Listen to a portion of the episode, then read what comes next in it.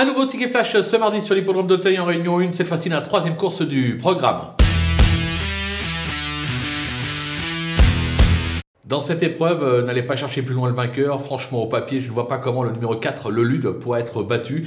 Il est euh, une classe supérieure à la plupart de ses adversaires euh, du jour. Maintenant, derrière, c'est beaucoup plus ouvert. On va tenter un petit coup de poker avec le numéro 5, Magrudi, qui compte pas moins de 4 succès en 5 tentatives sur le steeple.